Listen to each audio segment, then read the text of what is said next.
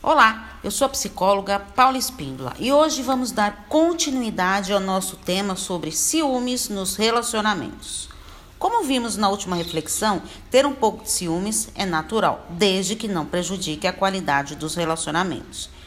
Então, quando você sentir ciúmes do seu parceiro, em primeiro lugar você deve se questionar: há motivos reais para essa crise de ciúmes? Esse parceiro está lhe dando motivos ou indícios de que algo está realmente acontecendo?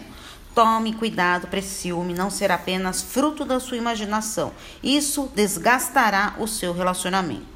E quando esse ciúme se torna doentio, patológico, isso ocorre quando sua rotina passa a ser modificada e até prejudicada devido às crises de ciúmes, mesmo sem ter qualquer indício de que a pessoa esteja te traindo. Para esses casos é necessário uma ajuda psicológica, a psicoterapia. Mas como controlar o seu ciúme?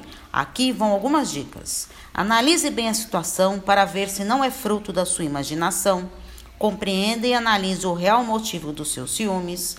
Encare seu real medo. Será que é de não ser amado ou de ser abandonado ou rejeitado? Aprenda a confiar mais no seu parceiro e invista na sua autoconfiança. Não seja possessivo, controle seus impulsos e pense mais antes de agir. Aproprie-se da resiliência. Aprenda com seus erros e não os repita. Valorize sua autoestima e invista mais em você. Ocupe o seu tempo ocioso com atividades que lhe dê prazer.